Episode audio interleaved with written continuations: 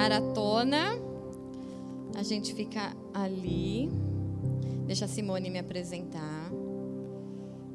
Vai, sim. Ah, para esperar o pessoal reconectar. Vamos aí.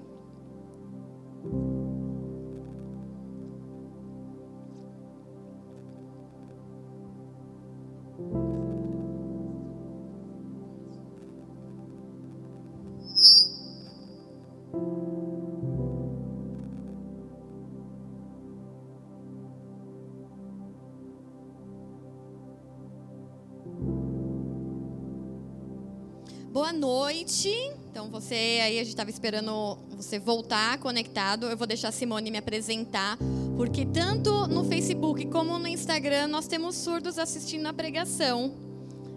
Então faz a apresentação.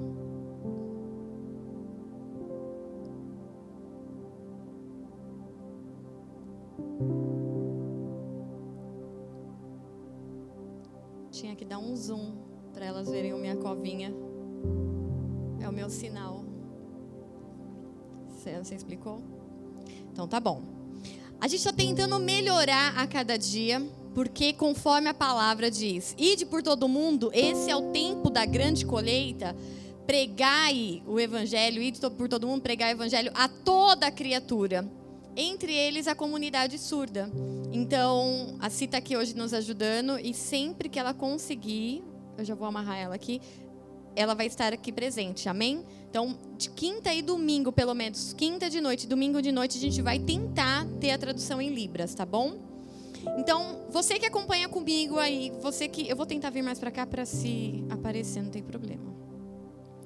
Você que está aí na sua casa, abra já a sua Bíblia em Gênesis 11, e nós vamos ler do versículo 1 ao 9.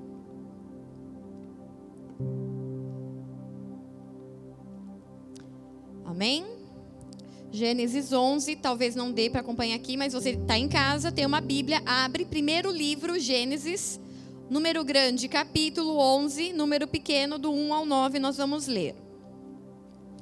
Ora, em toda a terra havia apenas uma linguagem e uma só maneira de falar.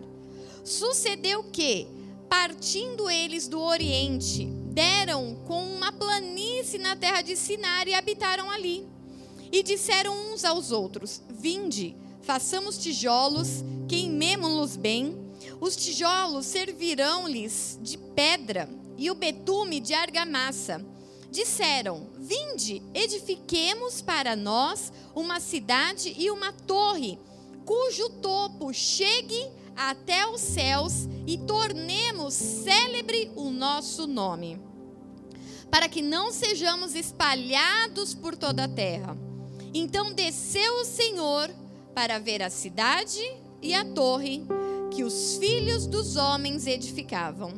E o Senhor disse: Eis que o povo é um, e todos têm a mesma linguagem. Isto é apenas o começo. Agora não haverá restrição para tudo o que tem, intentam fazer. Vinde, desçamos e confundamos ali a sua linguagem, para que um não entenda a linguagem do outro. Destarte, o Senhor os dispersou dali pela superfície da terra e cessaram de edificar a cidade. Chamou-se-lhe, pois, por isso o nome de Babel, porque ali confundiu o Senhor a linguagem toda a terra, e dali o Senhor os dispersou por toda a superfície dela. Feche os seus olhos por um momento. Nós vamos orar. É, eu preciso que desligue o ar aqui, por favor. Senhor, em nome de Jesus, nós colocamos as nossas vidas diante do teu altar para a ministração dessa noite. E eu te peço, Santo Espírito de Deus, dá ordem aos teus anjos a respeito e a favor de cada família conectada, cada família prostrada, cada família que se volta a ti nessa noite. Espírito Santo de Deus, tu és um Deus poderoso e que ministra de forma individual uma palavra que parece que é coletiva. Então eu te peço, Santo Deus, inclina, desce, assim como o Senhor desceu para ver o que os filhos dos homens estavam fazendo ali naquele lugar. Nós te pedimos nessa noite, vem e desce, inclina os teus olhos, desce e vê a confusão em que está a terra. Senhor, vê e desce a confusão e o caos que está em muitas famílias, em muitas empresas, em muitas cidades, em muitas nações, Senhor. Da mesma forma que houve intervenção divina no, é, no, em Gênesis 11, onde o Senhor viu e desceu e interviu e mudou a história. Nós te pedimos, Deus, vê e desce.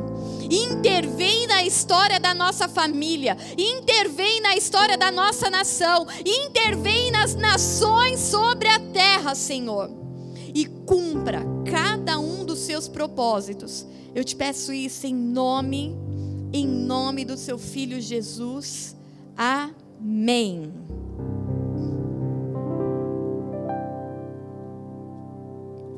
Amém. Bom, essa semana eu estive fazendo um curso online. Esses cursos que a galera indicou e que provavelmente você recebeu no seu WhatsApp, de faculdades proporcionando cursos gratuitos. Eu fiz um e a Melissa fez dois. Eu vou fazer o outro é porque eu estava com muito trabalho acumulado na faculdade. Mas um desse, nesse curso, eles falavam, era um curso para liderança, para é, tra, tratar o tema de liderança. É um tema que para mim é interessante. E eu quis exer, é, é, estudar esse tema. E lá no curso eles diziam assim, que há diferença entre grupo e equipe. Que grupo é um determinado número de pessoas completamente diferentes, mas que tem uma questão ou uma coisa em comum. Então ali ele falava, por exemplo, os times de futebol, torcida de futebol, torcida que tipo do São Paulo. Então, torcedores do São Paulo quando eles vão para o Morumbi, que lotam lá o Morumbi, fazem o chão tremer. Há corintianos presentes, eles não podem se manifestar. Quando eles enchem o Morumbi e que aquele estádio balança, eles são um grupo. Um grupo de pessoas distintas, porque lá tem desde vendedor, autônomo, médico, empresários, né? É, são pessoas variadas, mas elas se reuniram ali por um fator em comum: o amor ao futebol, o amor ao time, no caso do meu exemplo, o amor ao São Paulo. Então ali eles são um grupo. Meu marido está fazendo assim. Não dá, né, gente, para ir no Palmeiras. Palmeiras não tem mundial. Eu não podia deixar passar essa. São Paulo tem, São Paulo tá, né? Então, é um grupo. Isso é um grupo. Então, pessoas distintas, mas que têm uma, uma questão em comum. Elas saem dali e cada um vai para suas casas e provavelmente nunca mais eles vão se ver, né? Agora ele, ele fazia a diferença de grupo e equipe. A equipe já são vários grupos de pessoas, mas elas têm um único propósito. Então, elas podem ser médicos, engenheiros, é, autônomos, mas eles se unem em prol de um propósito. E ali ele dá o exemplo, no curso ele deu o exemplo de quando aqueles mineradores ficaram soterrados e houve vários grupos de médicos, de como fala, mineradores, de bombeiros, de, de, de policiais, para salvar aqueles mineradores que estavam ali soterrados. Então eles formaram uma equipe, porque eles tinham uma missão, eles tinham um propósito de salvar aquelas vidas. Então há um poder fenomenal em equipes. Há um poder sobrenatural na unidade, pois nós podemos ter pessoas distintas, mas elas ali vão formar uma equipe para cumprir um propósito. Por exemplo, nós poderíamos falar que a igreja é uma equipe, apesar da igreja ser uma grande família. Poderíamos, na visão é, do mercado, por exemplo, profissional, estou aqui eu, pastora, está aqui a Simone, pedagoga, traduzindo Libras. Está aqui o, o Rodox, que trabalha na área financeira, mas é músico. E estamos, cada um faz uma coisa, mas estamos aqui como equipe com um propósito: levar Jesus Cristo. Vocês estão entendendo? Mais, mais, mais, mais lúdico do que isso.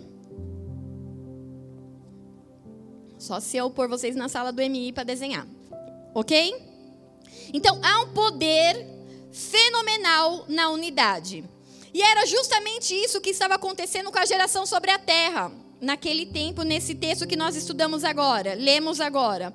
Eles estavam agrupados num lugar e não tinham um propósito, até que surge uma ideia. Até que alguém cita um plano mirabolante, até que surge do além, e esse além pode se traduzir do inferno, surge uma ideia: vamos criar um plano. E o plano, qual era esse plano? Vamos nos precaver, vamos nos poupar, vamos nos proteger do quê? Dos planos de Deus. Como assim, pastora? Aquele povo era um povo que estava vindo de gerações pós-dilúvio. Eles ouviram dos seus pais que a terra havia sido destruída e que Deus havia dado uma ordem para eles: vão e encham e povoem a terra, se espalhem pela terra. Só que aí surge no meio daquele povo uma ideia: vamos construir aqui a nossa cidade, a nossa torre a, vamos fazer ela bem alta, porque vai que Deus decide de novo destruir a terra com um dilúvio. Nós nos salvaremos, porque construiremos algo bem alto e as águas não chegarão a nós. A ideia de Deus é, e a ordem de Deus é: vão se multipliquem e se espalhem sobre a terra. E aí aquele grupo surge uma ideia e eles falam assim: não, Deus falou para a gente se espalhar, mas vamos nos ajuntar. Vamos nos precaver desses planos de Deus. Eu não estou achando que esse plano de Deus é muito bom para nós, não. Talvez para o restante é bom, eles que se espalhem. Mas nós precisamos nos agrupar. Nós precisamos construir algo grande, elevado, para nos precaver desses planos de Deus. Porque vai que a gente precise viver aquilo que Deus quer que a gente viva. Não. Então eles tomam ali uma decisão. E esse plano não era somente um plano de orgulho. Por que orgulho? Porque a posição de construir uma torre alta, de um lugar elevado, fala e trata justamente da síndrome de Satanás. Por quê? Satanás, quando estava no céu, ele desejou não o trono de Deus. A palavra diz que ele queria um trono acima do de Deus. Então há ali uma raiz de orgulho, uma raiz satânica de quando a gente quer coisas muito grandes, não porque a gente quer alcançar, porque a gente quer ser elevado, a gente quer aparecer. A gente quer uma plataforma mais alta do que a dos outros. Quando a gente quer subir, quando a gente quer um lugar alto, toma cuidado, querido, porque você pode estar aí desenvolvendo características satânicas. Então esse plano, ele era um plano não somente de orgulho, mas era satânico. Não era também somente um plano de vaidade. Por que vaidade? Porque o texto fala: "E nós tornaremos o nosso nome célebre". Eles queriam exaltar os seus próprios nomes. Eles queriam ser os famosos, os poderosos da época. Eles queriam ser aqueles que moviam pessoas, que agregavam pessoas, que arrastavam multidões. Eles queriam ser famosos. Essa história de que eu diminua para que alguém cresça, com esse grupo não. Eles queriam nome, eles queriam um lugar elevado, eles queriam ser conhecidos. Síndrome de Lúcifer. Mas, diante do mundo espiritual e diante de Deus, aqueles planos, aquela atitude, aquela movimentação de arquitetar a construção deste lugar soou para Deus como uma carta de emancipação, dizendo assim: Deus, de agora em diante, nós decidimos o nosso destino. O que é carta de emancipação para que vocês me entendam? Emancipação é um documento legal em que as pessoas vão no cartório e elas se desvinculam é, legalmente do pai e da mãe por questões é, de lei, por questões legais. Um exemplo.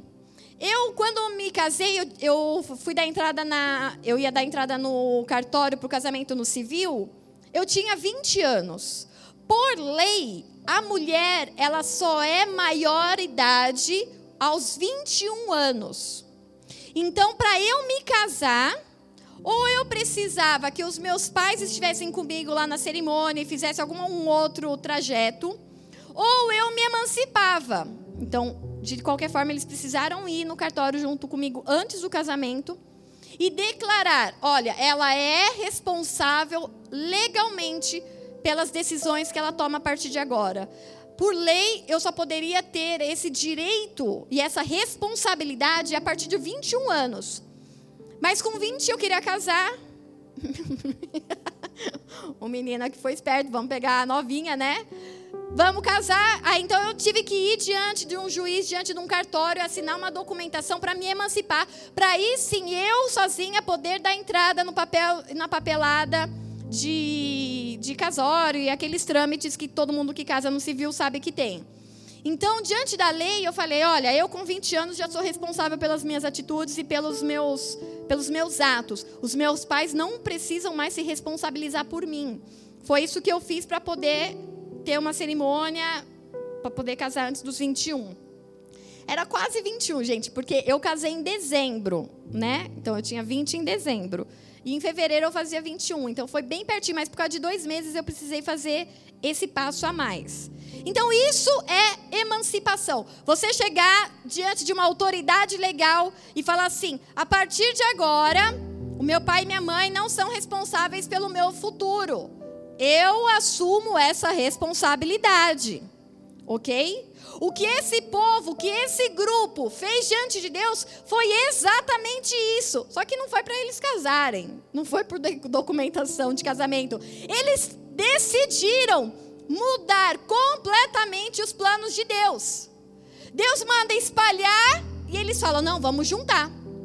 Deus manda ir encher a terra e eles falam: não, vamos construir aqui uma torre forte, um lugar seguro, porque vai que Deus muda de ideia.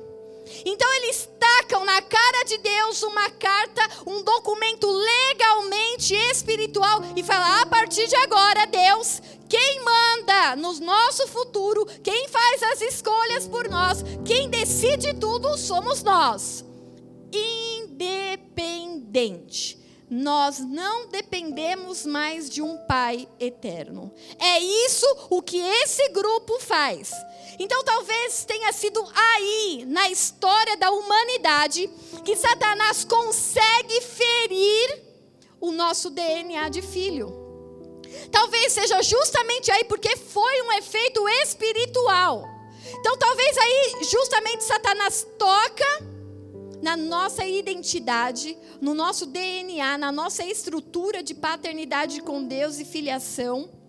E hoje nós precisamos restaurar através de quem? Através de Jesus Cristo, o Filho de Deus. Então ele consegue tocar na mente do homem e de forma tão profunda e tão absurda que os filhos dos homens, aquele grupo, eles começam a planejar viver sem o pai. E o mais absurdo ainda, viver se protegendo dos planos do pai. Não tem cabimento. E eu dei esse exemplo de manhã. Um pai e uma mãe daria, sem pensar, dois segundos, a sua própria vida por um filho. Se qualquer um dos meus filhos, ou a Melissa ou o Heitor, tivesse num hospital, e eu vou, eu vou até aumentar a minha lista. se os meus sobrinhos ou as minhas sobrinhas estivessem no hospital e falasse assim, eles precisam da doação de um coração, de um órgão, de um rim, um pulmão, mas sem pensar duas vezes. Vai eu, salva eles. E foi exatamente, é exatamente essa a postura de Deus. Ele viu que você estava perdido, ele viu que você estava distante, ele viu que as suas decisões, independentes dele, estavam te destruindo. E ele faz o que? Ele envia o filho dele para te ter de volta. Deus, ele faz de tudo, e ele fez de tudo para ter de volta você e o teu coração. Então não tem sentido você buscar se proteger dos planos de Deus para sua vida. Ah, mas e se o plano de Deus for A, B ou C? Os planos de Deus A, B ou C vão se cumprir, querendo você ou não. Na desobediência ou na obediência, na desonra ou na honra, eles vão se cumprir, porque tudo aquilo que saiu dos lábios de Deus não voltará vazio ela vai se cumprir, toda a palavra liberada, ela vai vir como chuva e ela vai produzir aquilo que ela foi enviada. E só vai voltar para Deus quando aquilo se cumprir. Então não adianta você querer tomar conta da sua vida, tomar as rédeas e querer decidir tudo por você mesmo, contando que você está se precavendo do Pai.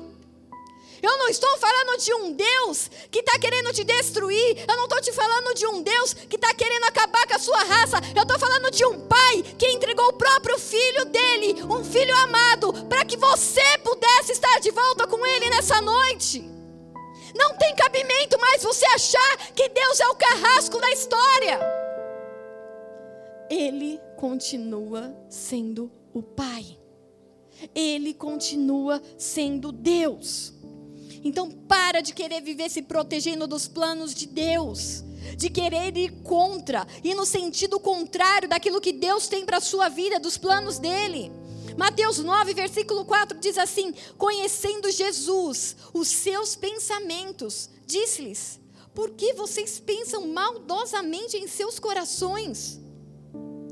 Jesus olhava para o povo e falava assim: Eu sei o que está no coração deles. Eles estão achando que Deus está querendo destruir. Eu sei que eles estão achando que Deus está querendo causar. E eu sei que Deus está. Eles estão pensando que Deus está querendo tirar poder deles. Não, não é isso. Deus quer a filiação de volta.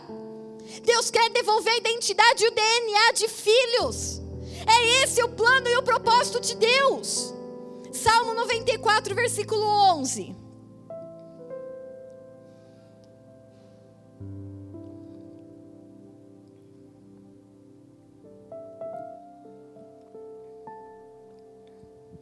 O Senhor conhece os pensamentos do homem e sabe como eles são fúteis. Deus conhece o teu pensamento. Deus sabe qual é a estratégia que você armou na tua mente para que os teus planos se cumpram. Que não é da forma que ele planejou. Deus sabe as escolhas que você tem tomado. Deus sabe os sites que você tem visitado. Deus sabe as pessoas que você tem denegrido. Deus sabe de todos os pensamentos ruins que você tem tido. Deus sabe daquilo que você tem feito nas madrugadas. Deus sabe o que você tem buscado no oculto dentro de um banheiro. Deus sabe dos teus pensamentos fúteis. E sabendo de tudo isso, ele não poupou a Jesus Cristo por amor a você e para restaurar a sua identidade e o seu DNA de filho. Ele não poupou nem mesmo a Jesus Cristo. Mas vamos lá, olha só o que acontece, presta bem atenção.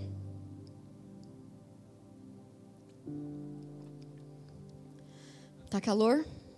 Não? Tô suando, mas eu não posso ligar o ar, senão eu fico sem voz.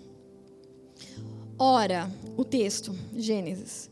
Em toda a terra havia apenas uma linguagem, uma só maneira de falar. Sucedeu, pois, eles partindo do Oriente, deram, tipo, deram de cara com uma planície da terra de Sinar e habitaram ali. E disseram uns aos outros: Vinde, façamos tijolos e queimemo-nos. Queimemo-nos. Eu peguei a Almeida. Os tijolos, bem, e os tijolos serviram-lhe de pedra.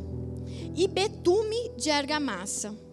Essa palavra serviram-lhe de pedra. Esse serviram-lhe, ele quer, é, ele foi escrito no hebraico Aya, com H. É o mesmo Aya de Gênesis 1, onde Deus diz: haja luz. É Aya. Criou-se, tornou-se, veio a existir. Então, haja luz, haja sol, haja luminares, haja animais, haja. Haja, aia, é a palavra aia. Só que aqui ele está falando, os tijolos, aia de pedra. Os tijolos foram criados pedra. Como assim? Os tijolos tornaram-se de pedras. Então, o que, que o texto está me dizendo? Que os tijolos de barro foram queimados para se tornarem pedra. Não são pedras, são tijolos de barro que vieram ou que se tornaram, se criaram algo parecido com pedra. Olha o processo que Satanás está tentando fazer aqui. Façamos tijolos de barro servirem como pedra. Eles não são pedra, são de barro. Mas deixa parecer que é pedra. Vamos usar? Não é o adequado, não é o ideal. Construções eram feitas de pedra. Mas vamos usar o barro queimado.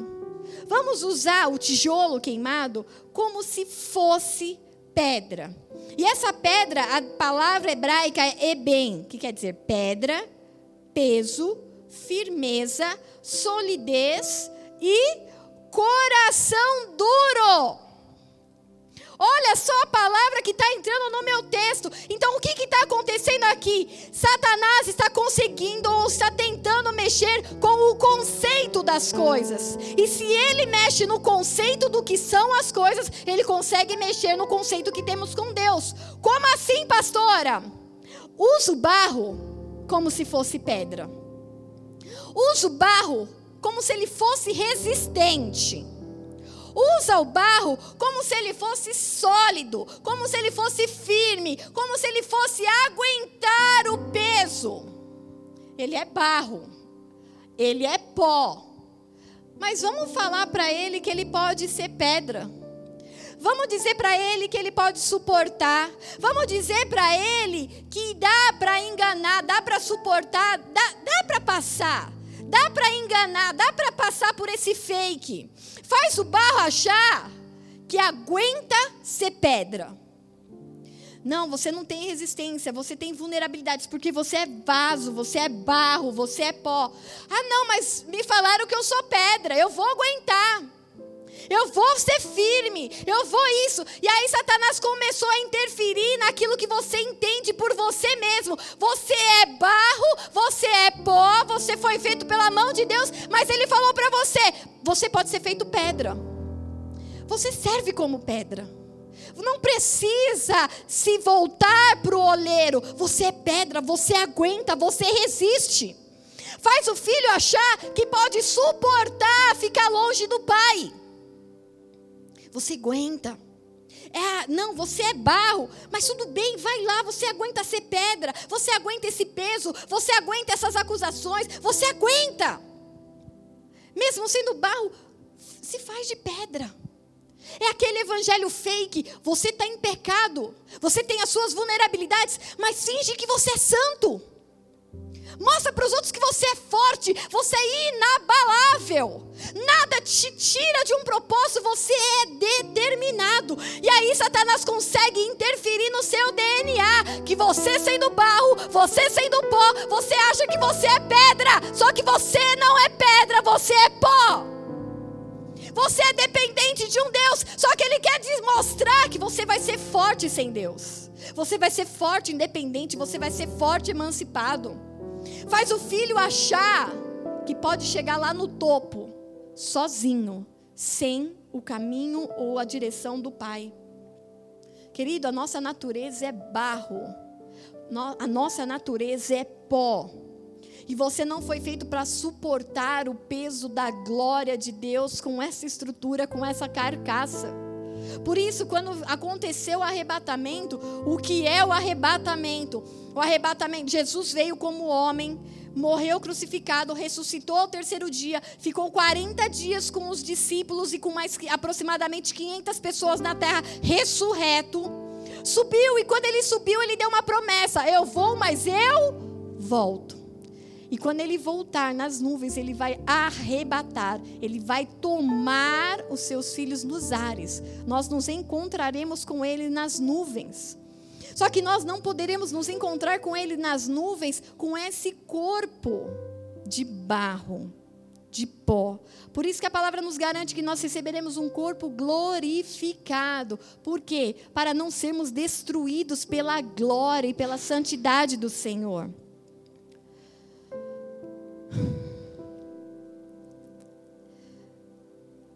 Nosso corpo, ele não suporta sozinho o peso da glória do Senhor Jesus.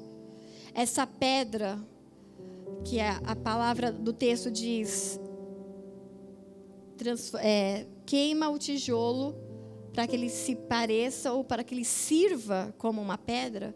A tradução dele é coração duro também.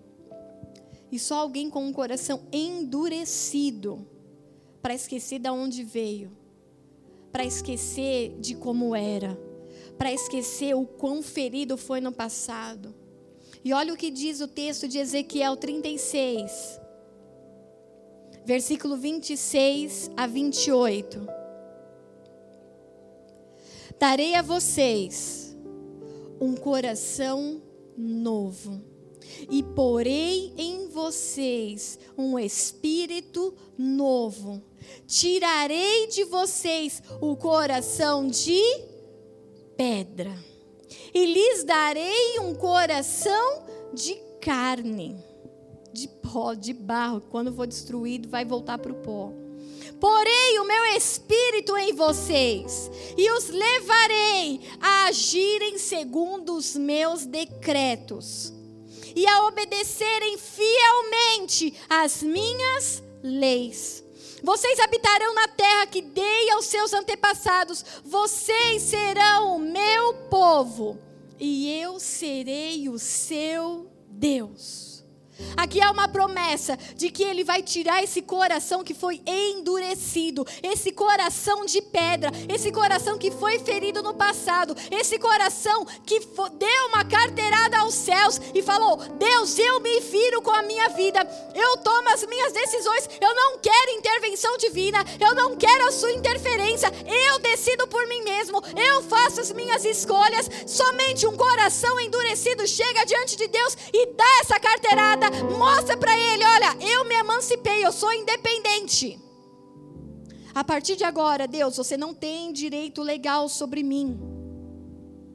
Só alguém com um coração endurecido dessa forma, e endurecido pelas situações do dia a dia, endurecido pelos traumas, endurecido por uma educação que, enquanto as mulheres foram endurecidas em seus corações e em suas mentes, porque elas ouviram desde criança: estude, para que nunca você dependa de um homem.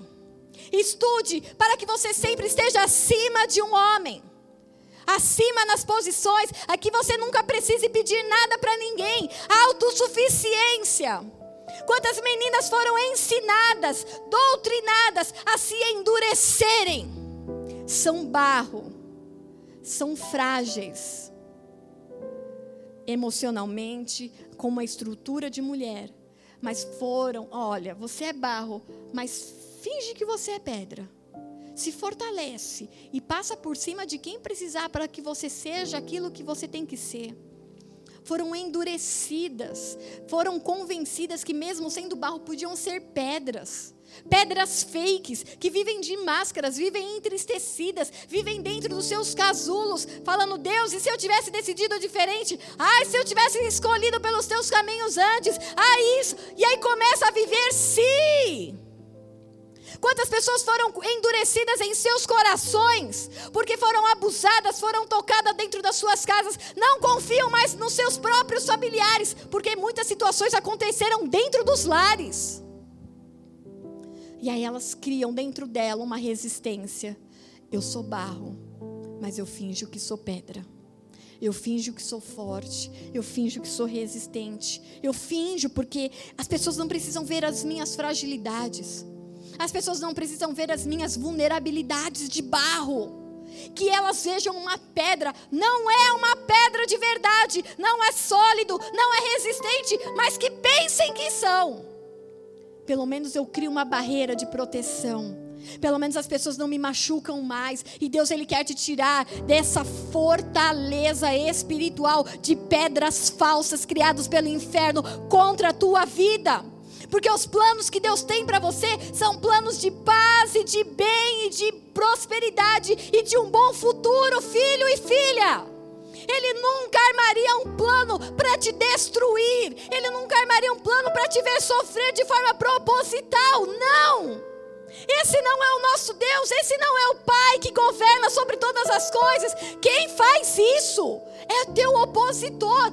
A palavra Satanás quer dizer justamente isso: opositor.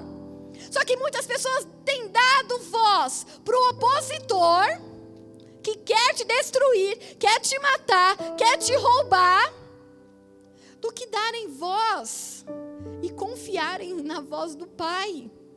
Você precisa se opor e se pôr contra Satanás e seus demônios e não contra Deus, porque os planos de Deus, Jeremias 29, os planos dele são de paz para a sua vida.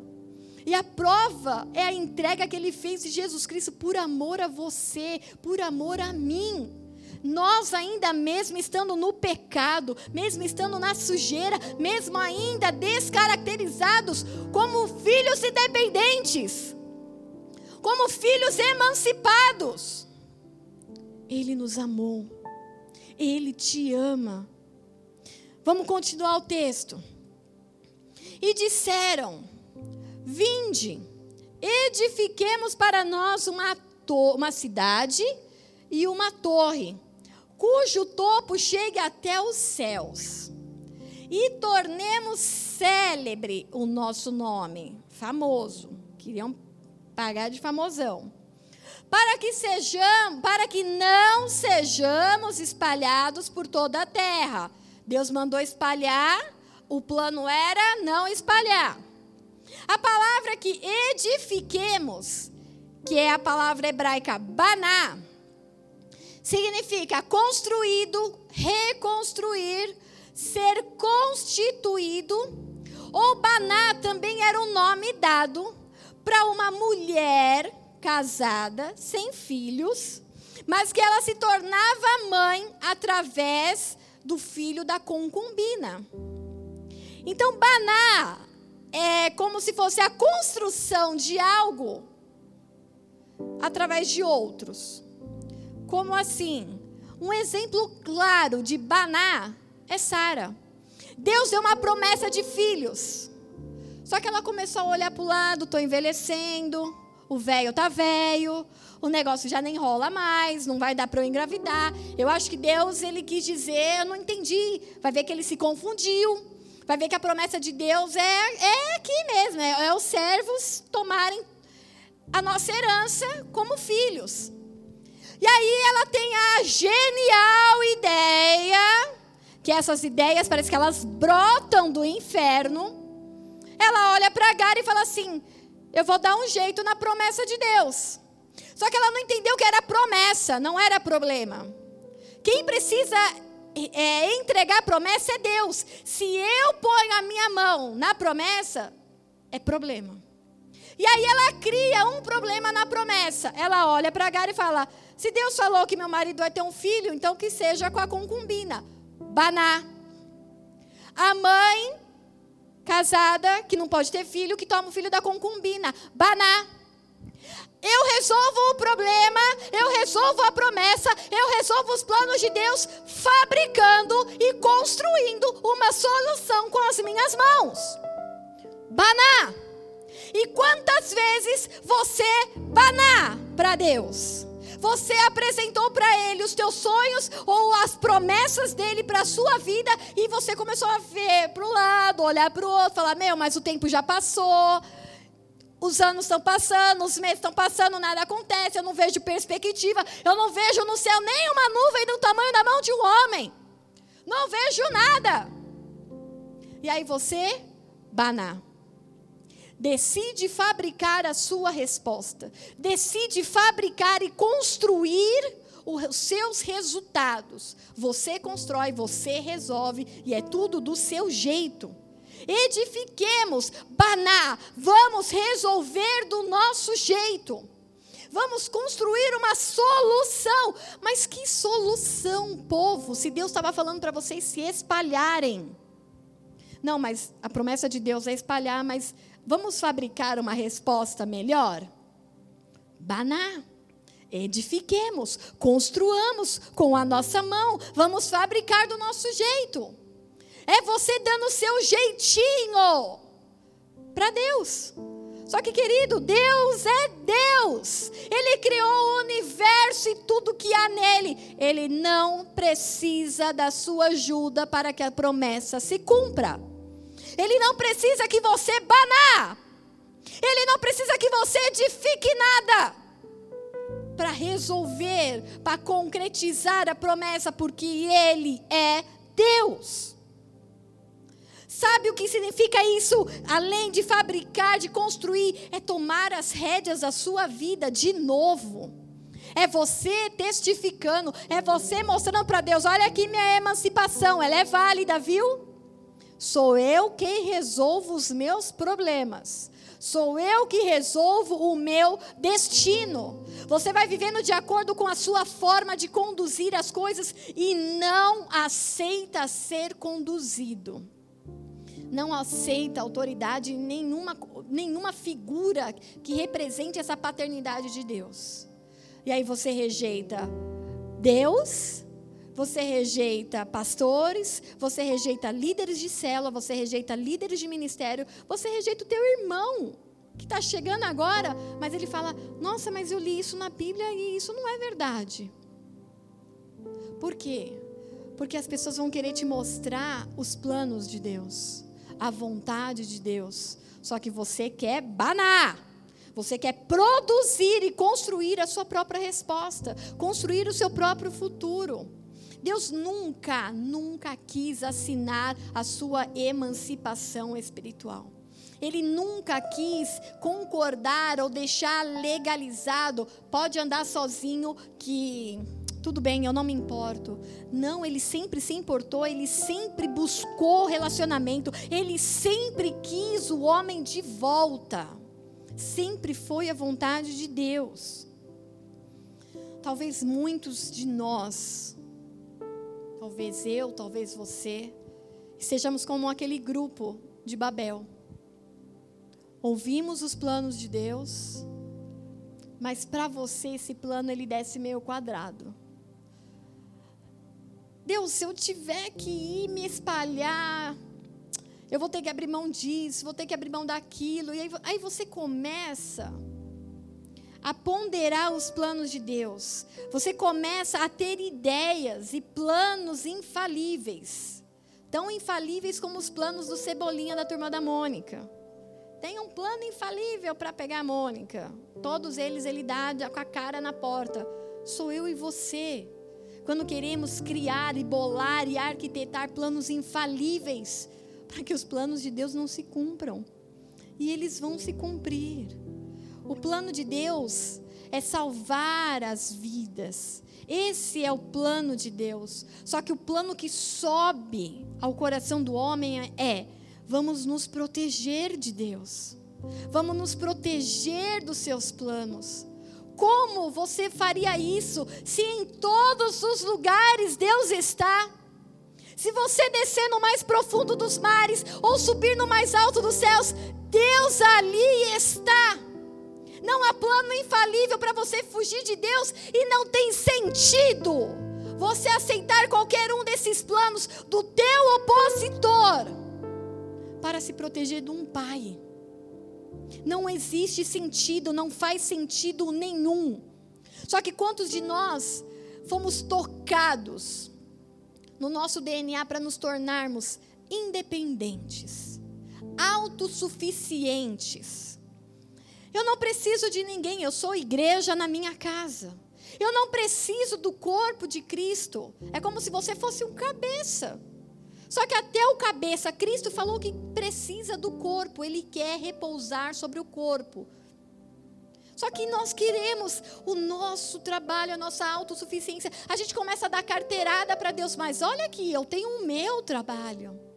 Olha aqui, eu tenho o meu diploma. Olha aqui, essas são as minhas conquistas. Olha aqui, esse dinheiro é o que eu ajuntei. O nosso plano de futuro é sempre arquitetando uma forma de subir algo sólido como uma pedra. Só que nós não somos pedra nós somos barro. Nos tornamos resistentes a tudo e a todos. E ai de alguém tentar falar alguma coisa para você enquanto você está com esse coração endurecido. Ai! Porque até versículo você arruma para rebater o teu irmão que quer te salvar do inferno.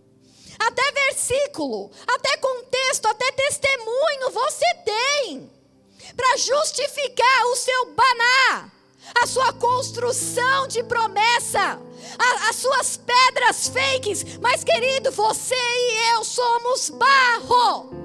Viemos do pó e voltaremos para o pó se ele assim nos, nos arrebatar antes. Você não foi feito para suportar o peso da distância de Deus. Nós não fomos feitos para vivermos longe do Pai não fomos, essa não é a nossa estrutura. Mas Deus buscando restaurar o nosso DNA, a nossa paternidade, a nossa filiação, Ele envia Jesus Cristo, o Filho, para restaurar a identidade de filho de cada um de nós. Um pai que só tinha um filho e entrega esse único filho e fala: Filho, vai, porque você vai voltar como o primeiro de muitos filhos, de unigênito. Deus, Jesus se transforma no primogênito do pai. Ele mostra o caminho. Olha, ele é filho. Se pareçam com ele, busquem a ele. Não mais edificaríamos nada por nós mesmos mas nós nos edificaríamos ou seremos edificados por Ele. 1 Pedro, capítulo 2. Eu vou ler do 4 ao 10. Então, abre a sua Bíblia aí na sua casa, amém? Grifa, grava, marca.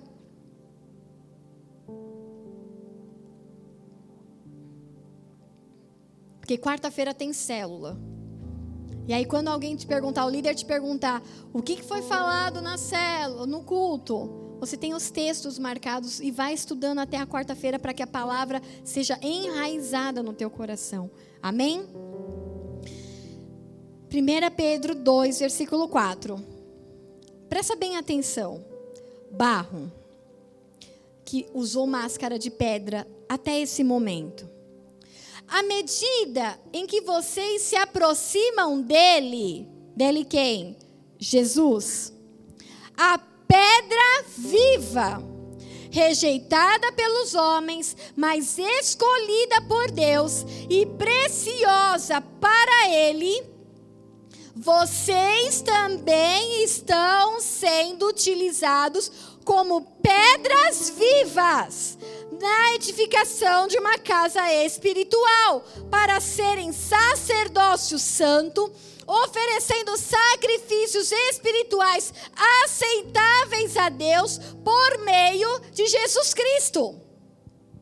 Olha 1 Pedro, colocando toda aquela galera de Babel no bolso bonito. Ele está falando assim: peraí, Lá atrás, você queria que é barro, queria parecer pedra para construir algo grande, para que o seu nome fosse exaltado, para que você subisse alto, para que você fosse famoso. Esse era o espírito de Babel. Aí Pedro vem falando assim: para com isso.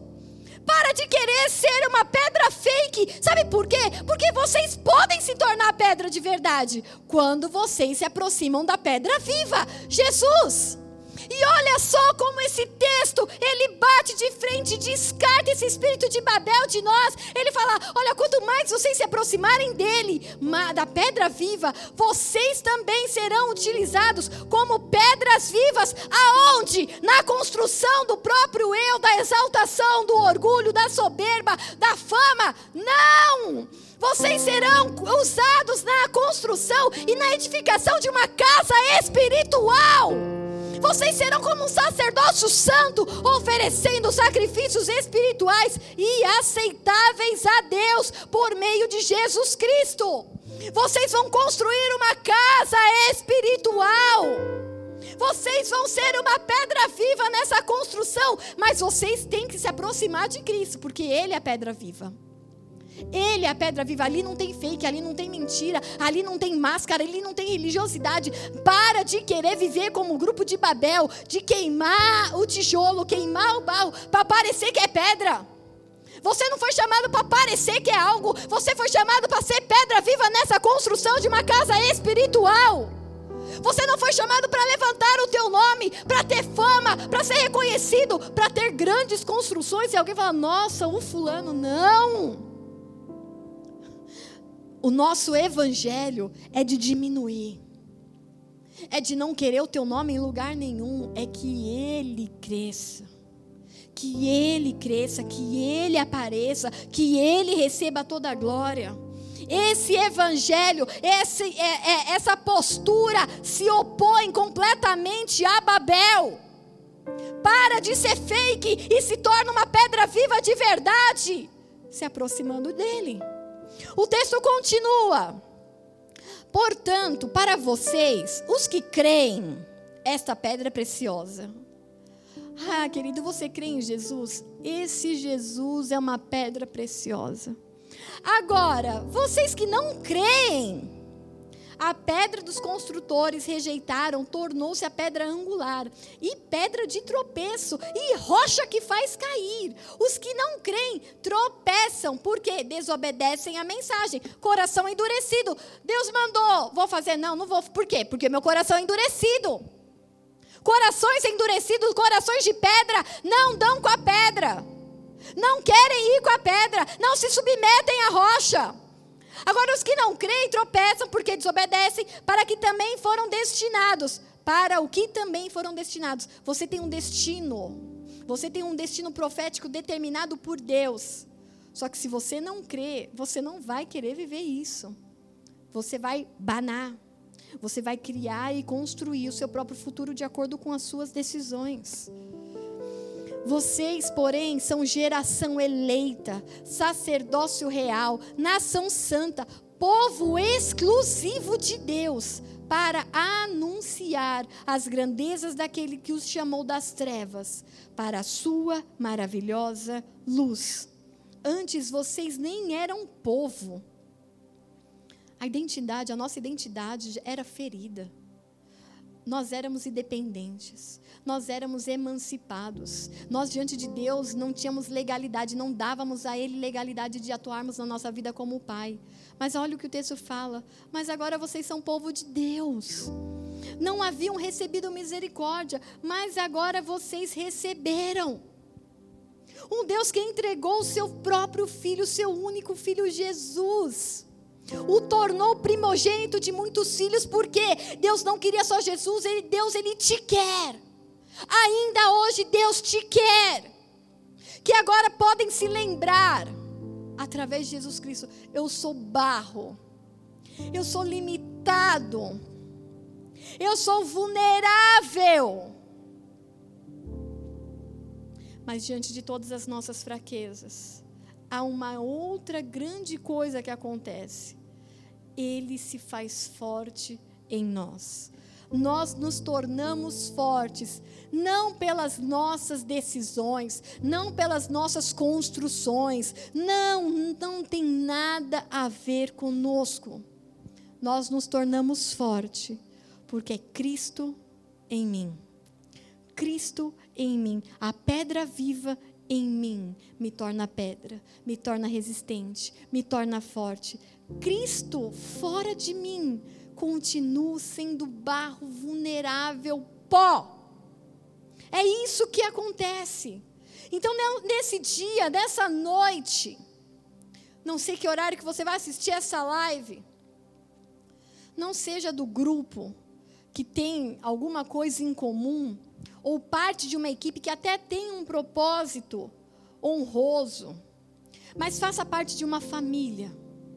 A família de Jesus Cristo, a família de Deus sobre a face da terra, porque desde o Éden foi isso que ele sonhou para nós: família e relacionamento com Ele família e relacionamento com Deus. Este é o sonho de Deus para nós, uma família na terra que se envolve com a família do céu, que se envolve com o Pai, que se envolve com o Filho, que se envolve com o Espírito de Deus. Esse sempre foi o sonho de Deus, nunca foi coisa diferente. João 3, versículo 16. Diz assim: Porque Deus amou o mundo, que deu o seu Filho unigênito, Filho único, para que todo aquele que nele crer não pereça, mas tenha a vida eterna. Pois Deus enviou o seu Filho ao mundo, presta atenção aqui não para condenar o mundo, mas para que este fosse salvo por meio dele. Quem nele crê não é condenado, mas quem não crê já está condenado. Quem não crê, essa já é a sua condenação. Você não crê num Deus amoroso. Por não crer no nome de Jesus, do Filho unigênito de Deus. E esse é o julgamento. A luz veio ao mundo, mas os homens amaram as trevas e não a luz, porque as suas obras eram más. Quem pratica o mal odeia a luz e não se aproxima da luz, temendo que as suas obras sejam manifestas. Mas quem pratica a verdade vem para a luz, para que veja, se veja claramente que as suas obras são realizadas por intermédio de Deus. Deus ele amou tanto você que ele transformou o único filho dele de unigênito para primogênito, para que você pudesse entrar na prole de Deus, dos filhos de Deus. E você, a sua parte, o seu trabalho entre aspas é crer é crer que Ele tem te amado desde a fundação do mundo. É crer que tudo que você viveu e que foi fruto das suas decisões, a partir de agora pode ser transformado. Se você falar para Deus assim: Eu não quero mais esse documento de emancipação. Eu não quero mais ser um filho independente.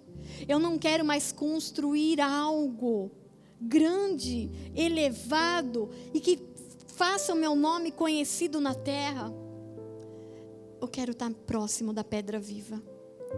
Eu quero ser construído e constituído pedra viva juntamente com Ele para construir uma casa espiritual. Um fogo, ele muda a composição. E esse fogo que, a, que queimou esses tijolos, que queimou esse barro e fez com que eles servissem como pedra, é um fogo que distorce o que é verdadeiro que distorce a identidade, que é o, o chamado na Bíblia o fogo estranho. Em Levítico 10, versículo 1 e 2, olha o que diz o texto: Nadab e Abiú, filhos de Arão, Arão era irmão de Moisés Pegaram cada um o seu incensário, nos quais acenderam fogo, e acrescentaram incenso, e trouxeram fogo profano perante o Senhor, sem que tivessem autorizado. Então saiu fogo da presença do Senhor e os consumiu, morreram perante o Senhor. Há um fogo que é um fogo estranho, que é um fogo que parece de Deus, que é um fogo que disfarça, que camufla o barro em pedra. É um fogo da religiosidade em que você aceita uma máscara, que você finge que é santo, que você finge que é bom, que você finge que é submisso. Esse fogo é estranho e na presença do Senhor ele é inadmissível. Você quer um fogo na sua vida? um fogo que santifica, um fogo que purifica, um fogo que tira e aparta as impurezas. Você tem esse fogo disponível, como diz em Atos 2. E esse fogo tem um propósito. Atos 2, versículo. Eu vou ler do 1 ao 4. Chegando o dia de Pentecostes, estavam todos reunidos num só lugar.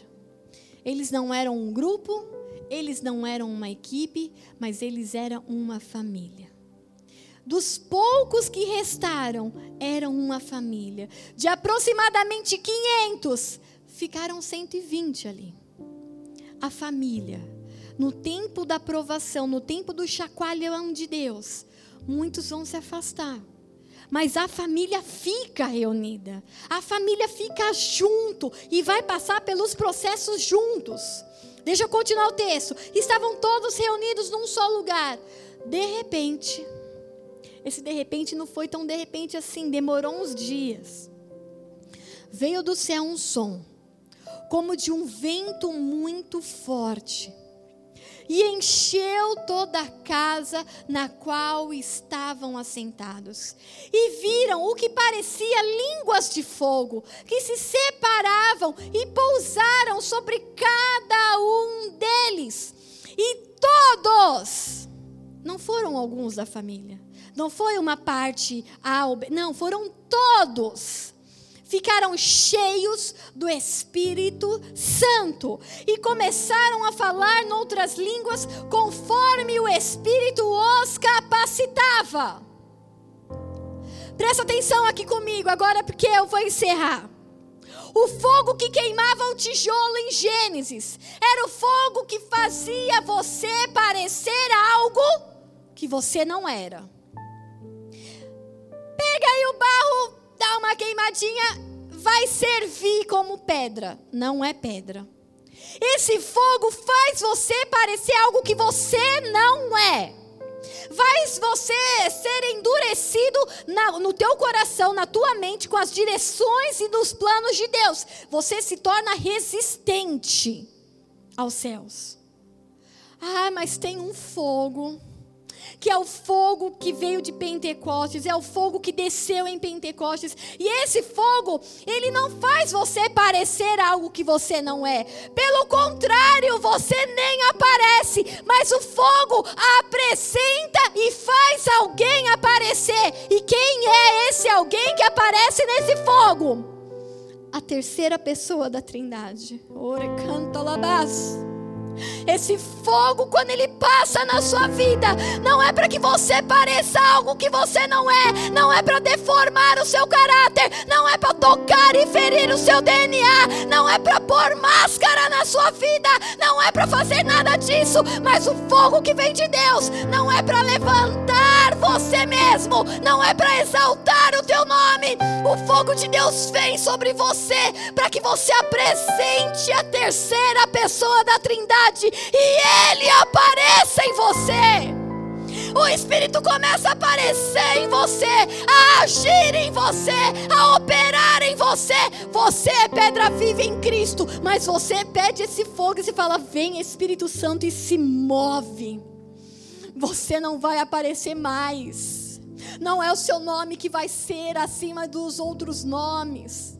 Você não vai, a tua mente não procura mais exaltação, a tua mente não procura grandes projetos para o teu nome aparecer, a tua mente não procura mais pessoas em que você pode se associar para pensar em algo de como fugir dos projetos de Deus. Não, a tua mente é transformada, o teu coração de pedra, ele é tirado por um coração de carne. Você é tocado na sua identidade. É o Espírito restaurando a tua identidade. Eu vou aparecer, filho, para que o Filho de Deus se manifeste em você. Para que você possa apresentar a Espírito de Deus. Não tem nada a ver conosco, não tem nada a ver conosco, não tem nada a ver com as suas habilidades. Isso você faz numa equipe. Não tem nada a ver com os teus dons, não tem nada a ver com os seus talentos. É quando você fala, Deus, eu não quero mais. Eu não quero mais ser uma pedra fake. Eu sou barro. Ah, Espírito Santo de Deus se apresenta na minha vida. Que o mundo te conheça, não me vejam, não me enxerguem eu não quero meu nome, que não. O Zé, ninguém precisa saber do meu nome. Espírito Santo, eu preciso te apresentar para este mundo. Nós precisamos apresentar o Espírito Santo para o mundo, sabe por quê? Porque Jesus, ele não veio para condenar o mundo, ele veio para salvar. Mas para que as pessoas sejam salvas hoje, elas precisam reconhecer Jesus Cristo como o Filho de Deus. Elas precisam reconhecer que erraram, que pecaram, que eram independentes do amor do Pai. E isso nem eu e nem você temos habilidade de fazer. Para tocar no coração do homem para convencer dos seus pecados, para convencer da justiça divina. Só a terceira pessoa da Trindade. E se nós não morrermos para nós mesmos, o mundo não vai conhecer esse Deus. Se nós não nos humilharmos, se nós não abrirmos mão do nosso ego, da nossa vaidade, do nosso orgulho, o mundo não conhecerá o poder desse Deus agindo na terra através do Espírito Santo. Então é hora de você pensar bem se você quer continuar construindo e levantando Babel. Se você quer ainda ser um filho independente, emancipado e que toma conta da sua vida e dos seus projetos. Ou se você vai se prostrar e falar assim: Eu sou barro. Eu quero andar com Cristo para me tornar pedra viva. E para isso, para que se cumpra um propósito, que propósito? Que o mundo conheça o Deus presente que foi enviado como uma promessa e é vivo hoje. Ele se manifesta na igreja, ele nos ensina todas as coisas, ele nos ensina o caminho do coração de Deus, ele nos ensina, ele é uma pessoa. A palavra diz que o Espírito geme por nós, com gemidos inexprimíveis. E talvez nesse dia ele esteja gemendo por você, porque você está distante.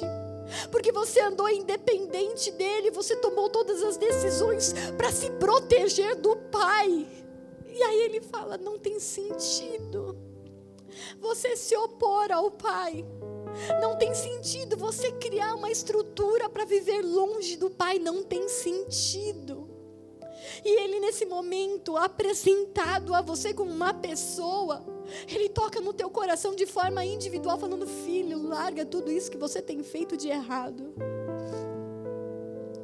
Para de andar como uma criança mimada, independente, como uma criança aborrecida. Larga os seus argumentos. Larga a motivação errada do teu coração. Larga a obstinação de querer ser grande. Se você, se for projeto de Deus, que você seja grande, Ele mesmo vai te levantar na terra. Porque a palavra diz que Ele levanta e Ele abate reis. Se Ele quiser te levantar, mas ninguém, ninguém na face da terra vai poder segurar. Então olha, olha agora no mundo espiritual, vê se não tem lá uma carta diante de Deus que você assinou, dando para ele legalidade para romper o cuidado. Para romper com você sobre o seu futuro, para romper com você na independência, dizendo: Deus, eu cuido de mim. cuida das estrelas, porque da minha vida cuido eu. Que nessa noite, em nome de Jesus Cristo, você entenda que tudo o que Deus tem feito para te trazer de volta, para restaurar essa ferida causada lá atrás, na identidade, no DNA do homem, nós somos filhos. Nós não temos um Deus carrasco e que adora assistir do trono dele a humanidade sofrendo, não. Ele é um pai e que não poupou nem mesmo o seu filho Jesus, o seu filho amado, para que pudéssemos toda a humanidade estar com ele no céu, reinando e governando, vivendo em glória e vendo o nosso, o nosso opositor julgado e condenado ao inferno por toda a eternidade. O inferno não foi feito para os filhos. O inferno foi feito para os anjos, para os demônios caídos, anjos caídos e Satanás. Você, filho, só vai se você decidir ir. Porque o desejo do coração de Deus é que a partir dessa noite o teu nome esteja escrito no livro da vida. E para encerrar, eu já falei isso há cinco minutos atrás, né? Mas tudo bem. Para encerrar de verdade. 2 Coríntios 4, 7. Mas temos esse tesouro. Que tesouro? A terceira pessoa da Trindade. Em vasos de barro, para mostrar que este poder que a tudo excede, provém de Deus e não de nós. Você vai continuar sendo barro você vai continuar sendo polido, você vai continuar tendo limitações, mas dentro de você haverá um tesouro, haverá um pedaço do próprio Deus vivo queimando dentro de você e pedindo: me manifeste para esta geração, manifeste o meu poder, manifeste o meu amor, manifeste a minha graça, mas Ele só poderá se manifestar se você diminuir. É tempo dessa geração ver o Espírito de Deus se movendo sobre a face da terra.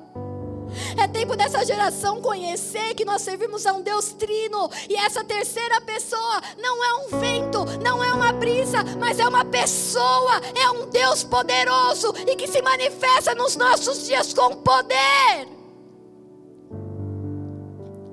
Cadê a igreja que quer ser esse vaso de barro? Que quer se ajoelhar, quer se prostrar, quer se esconder, para que essa pessoa apareça, para que esse Deus se manifeste. Você recebe esse tesouro a partir do momento em que você se reconecta a uma paternidade espiritual, a paternidade de Deus. Como, pastor, eu preciso me reconectar, porque eu andei todo esse tempo desobediente, eu andei todo esse tempo em pecado, eu andei todo esse tempo fazendo tudo de errado, eu a todo momento baná, eu construía as minhas ferramentas, eu construía o meu futuro, eu construía as minhas promessas com as minhas mãos. Aceite Jesus Cristo como teu Senhor, como teu Salvador como o irmão mais velho que compra a briga dos caçulas. Foi justamente isso que Deus fez. Ele comprou a tua briga. Jesus Cristo veio e falou assim: essa briga é minha. Sabe briga de irmão? Quem tem irmão? Quem já entrou em briga por conta de irmão? Eu já briguei em algumas brigas, eu já entrei em algumas brigas por conta de irmã. E eu cotoca, baixinha, magricela que era na época, ou tempo. Eu batia, eu peitava as pessoas para defender as minhas irmãs. Eu comprava briga. Quer, quer alguma coisa, vai, vai fazer mal para elas? Vai ter que fazer primeiro comigo. Foi isso que Jesus fez, só que numa proporção muito maior, porque nós estamos falando relacionado à eternidade. Ele comprou a sua briga, ele comprou a sua vida, Ele comprou o seu futuro, Ele comprou a sua eternidade e Ele fez de morada, casas para você no céu para conviver e viver com Ele. Só é necessário que você creia. Só é necessário que você o aceite e o receba. E a palavra diz: você crê com o seu coração, mas com a boca você confessa. Então, se você está aí ouvindo essa ministração agora e você quer receber a Jesus Cristo como seu Senhor e ser salvo da independência e ser salvo dessa emancipação e ser reconectado, ser enxertado nessa família de Deus. Faz essa oração comigo agora. Senhor Jesus. Senhor Jesus. Eu me entrego. Eu me entrego. Eu renuncio. Eu renuncio a todas as minhas decisões. A todas as minhas decisões. A minha autossuficiência. A minha autossuficiência. A minha independência. A minha independência. E eu me torno. E eu me torno dependente. Dependente das tuas decisões. Das tuas decisões. E do meu futuro. E do meu futuro. O Senhor irá cuidar. O Senhor irá cuidar. Que a partir deste momento. Que a partir desse momento. Eu receba. Eu receba um novo coração. Um novo coração. Um coração de carne. Um coração de carne. Tire esse coração endurecido. Tire esse coração endurecido. Desobediente. Desobediente. E rebelde. E rebelde. E me dá um novo coração. E me dá um novo coração. Toca na minha mente. Toca na minha mente. E me ensina. E me ensina a tua palavra. A tua palavra. Em nome de Jesus Cristo. Em nome de Jesus Cristo. Senhor, eu te peço nessa noite, escreve o nome dessas pessoas no livro da vida. E quando o Senhor vier nas nuvens, nós iremos te encontrar nas nuvens como a grande família de Deus. Que esse povo tenha uma experiência, uma não, que eles tenham experiências sobrenaturais com o teu amor. Que toda ferida de uma paternidade terrena, equivocada, errônea, seja curada de cada um destes que toda independência ou senso de autossuficiência seja tirado pela graça e pela delícia de ser suprido por um Pai, de ser surpreendido pelo amor do Pai. Ah, Espírito Santo de Deus, eu te peço, se revela nesses. Se revela nesses e que esta geração te conheça através da vida de cada um que está se entregando agora que eles se, se eles, eles sumam, mas que eles sejam completamente reconstruídos em Ti, naquilo que eles foram sonhados e desejados desde a fundação do mundo. Que o mundo se surpreenda ao conhecer esse terceiro Deus, a terceira pessoa da Trindade, através desses pequeninos, através do que o Senhor vai fazer e transformar na vida de cada um deles. Eu te peço isso que o Senhor cresça, que o Senhor cresça na vida de cada um e que eles sejam neste momento enxertados na família de Cristo e que o teu sangue, Jesus, esteja sobre eles, os limpando, os santificando, os livrando de todo o passado de pecado para uma nova vida em Jesus Cristo. Para uma nova vida em Jesus Cristo onde eles não vão mais precisar fingir e esconder as vulnerabilidades. Eles podem se apresentar diante de ti como pó, porque o Senhor conhece a natureza e a estrutura de cada um destes. Então cura, enxuga as lágrimas. Eu vejo pessoas agora orando e fazendo essa oração com lágrimas escorrendo em seus olhos. Senhor, enxuga as lágrimas. Que agora os teus anjos estejam inundando a casa, limpando espiritualmente cada casa, cada família que tem feito essa oração agora. E que em nome de Jesus nos unamos como um corpo que aguarda o cabeça, Jesus Cristo. O nome acima de todo nome. E nós, como pequenas pedras alicerçadas nessa rocha, faremos para ti, Senhor, uma construção celestial, casas espirituais, não mais uma ideia de fugir dos teus propósitos. Babel não nos cabe mais. Babel não faz mais parte dos nossos planos. banar, produzir, construir as nossas respostas, as nossas respostas, construir o nosso futuro longe dos propósitos de Deus não faz mais parte das nossas vidas. Eu te peço isso no nome de Jesus Cristo, Senhor. Em nome de Jesus. Que você receba esse fogo nessa noite para manifestar e para apresentar a terceira pessoa da Trindade para a tua geração. Amém? Amém. Pega na mão, pega na mão. A gente em casa pode pegar na mão? Responde para mim, marido. Em casa pode, né? Você tá com a mão limpa, você tá com álcool em gel.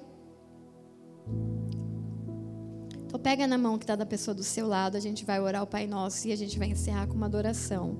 Meu marido está aqui apontando o, o horário. Estou super dentro do horário ainda. Cinco minutos só. Pega na mão da pessoa do seu lado. Eu não vou pegar da Si, apesar que a gente tem álcool em gel aqui, ó, Si.